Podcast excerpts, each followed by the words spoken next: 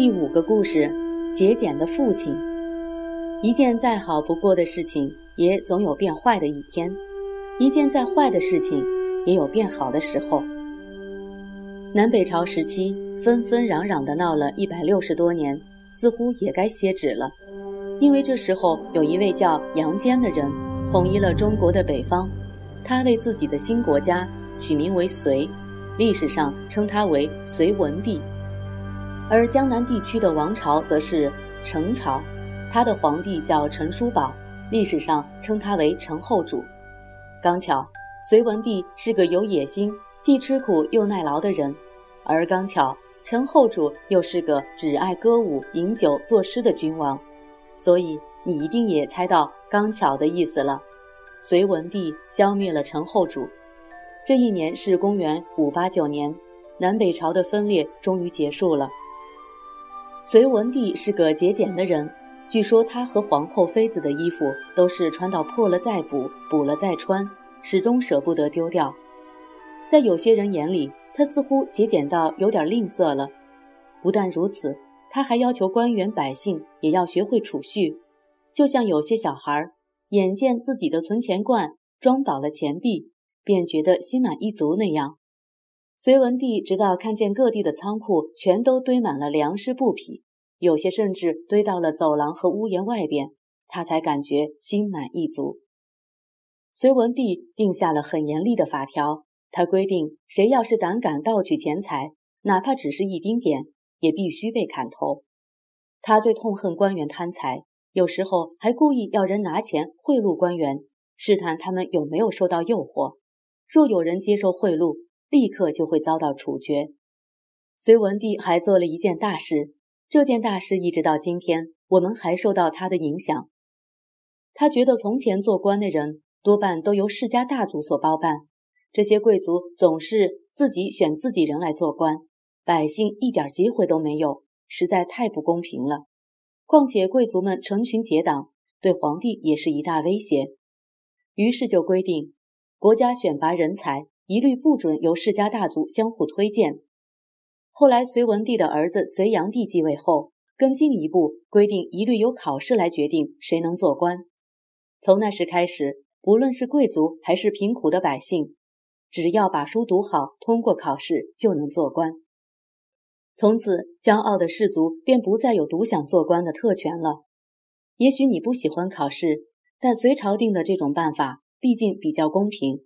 至少我们知道，当时世界上并没有哪个国家。有这么好的方法来选择人才呢？隋朝帝国在隋文帝杨坚的统治下变得很富有。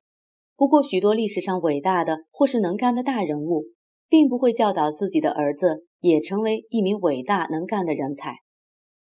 隋文帝的继承者，他的儿子杨广就是一个好例子。他的父亲怎么节俭，他就怎么浪费；父亲怎样刻苦用心治国。他就怎样大吃大喝、大玩大乐。还记得前面提到过的，在皇帝死后替他取了个名号，当做他一生的成绩的方法吗？比方说，夏朝的坏国王死后，人们称他是桀；商朝的坏国王死后，人们称他为纣。如今杨广既不守规矩，又处处惹麻烦，所以后来在他死后，人们就称他为隋炀帝。杨就是不守规矩、人人讨厌的意思。隋炀帝在各地建了许多豪华的大宫殿，所用的巨大木材，据说要两千人才能拉动一根。像洛阳的御花园，四周加起来有两百多里长。园中除了亭台殿阁外，还模仿传说中神仙居住的地方，建造三海五湖。此外还有十六院，每院都有一位他挑选来的美女。为了不让冬天草木凋谢，显得一片荒凉无趣，园中用彩色的绢做成花叶，池塘里也有绢做的荷花、莲蓬、菱角。洛阳有座宫殿，竟然还设计了自动开关的门。今天我们使用的自动门，多半是靠电力或感光原理来开关，当时则是在门口的地下设置了机关，只要有人踏过，便会飞下两个仙女，拉起帘子。门也同时开启。如此奢华巧妙的宫殿，一座接着一座，不断的盖，可是隋炀帝待几天就腻了，他偏偏不想住在里面，而要到全国各地去游玩旅行。在古代，旅行是很艰苦的事，没有飞机、汽车、火车，只有马车加上颠簸不平的马路。隋炀帝于是决定坐船去游玩。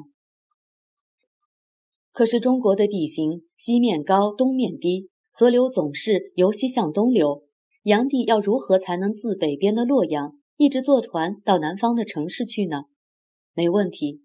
他的父亲隋文帝时，为了运输粮食，就曾着手开挖一条南北向的人工河道。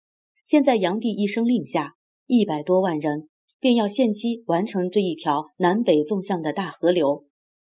从他当皇帝那年的三月开始，到那年的八月，炀帝就可以带着皇后、妃子、百官，坐着大龙船，浩浩荡荡地驶到江南了。他甚至觉得船走的还不够快，便又动用大批的人在两岸用绳子拖着船走。算算看，前后还不到一百八十天的时间，工人们完成了多少工作呢？一条一千公里长、四十多步宽的河道，把原本西东流向的江水导入南北流向的人工河道，还要控制流速，解决地形高低的问题，沿河两岸。铺好种植榆树和柳树的大道，几十座大大小小供皇帝临时休息的宫殿，几千艘随行的船只，浩大艰巨的工程令人无法想象。后来，炀帝又叫人开凿了两段人工河，连接起来，它足足有两千四百多公里那么长。为了到处游玩，炀帝还要人设计一种活动的大宫殿，搬走时可以拆卸，底层还装了轮子。这种发明实在了不起，可惜他只是为了玩乐而已。炀帝除了旅行，他还想征服他的邻居，作为炫耀自己的方式。他选择了高丽王国作为对象。高丽国是商朝末年纣王的兄弟其子跑去那里建立的国家。隋炀帝看到地图上，在东北方的那个角落里，竟然有这么一块小地方还不属于自己，因此决定。把它纳入版图，而且他还要亲自领军出征。隋炀帝出征，就像一只美丽的孔雀，想要炫耀一下漂亮的羽毛而已。而高丽国的人却是为了救亡图存，他们拼死也要打赢不可。所以接连几次，炀帝都吃了败仗。大运河，大运河北起北京，南至杭州，又称京杭运河。是世界上最长的一条人工开凿的河流。公元前五世纪的春秋末期，吴国在扬州附近开凿了一条沟，这是今天大运河中最早出现的一段。秦汉也都有运河的兴建，而流过现在扬州市区的古运河是由隋炀帝改筑而成。至元代时，京杭大运河则全线告成。现在的大运河基本上是元朝的河道。可怕的举动还不止于此。你还记得长城以北那个凶悍勇猛、以杀人为荣的突厥汗国吧？隋炀帝竟然要去征服他们，结果突厥果然轻而易举地打败炀帝，并且将他团团围住。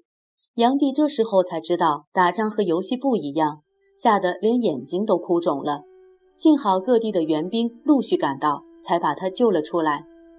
荒唐无比的炀帝把国家搅得一塌糊涂，百姓再也忍不住了，便起来反抗朝廷。不久之后，炀帝的脑袋就被一个心怀愤恨的部下砍了下来，隋朝帝国就此结束。不过，他留下的考试制度以及挖出来的人工大运河倒没有跟着结束。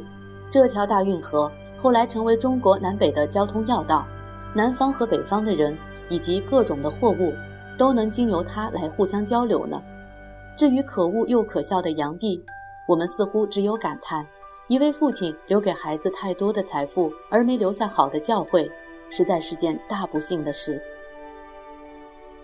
说来听听，隋文帝节俭成性，看到节俭的人就高兴，所以杨广很容易用节俭来骗他父亲。一个人的优点，反而变成了容易被人利用的弱点。你对这种情形有什么看法？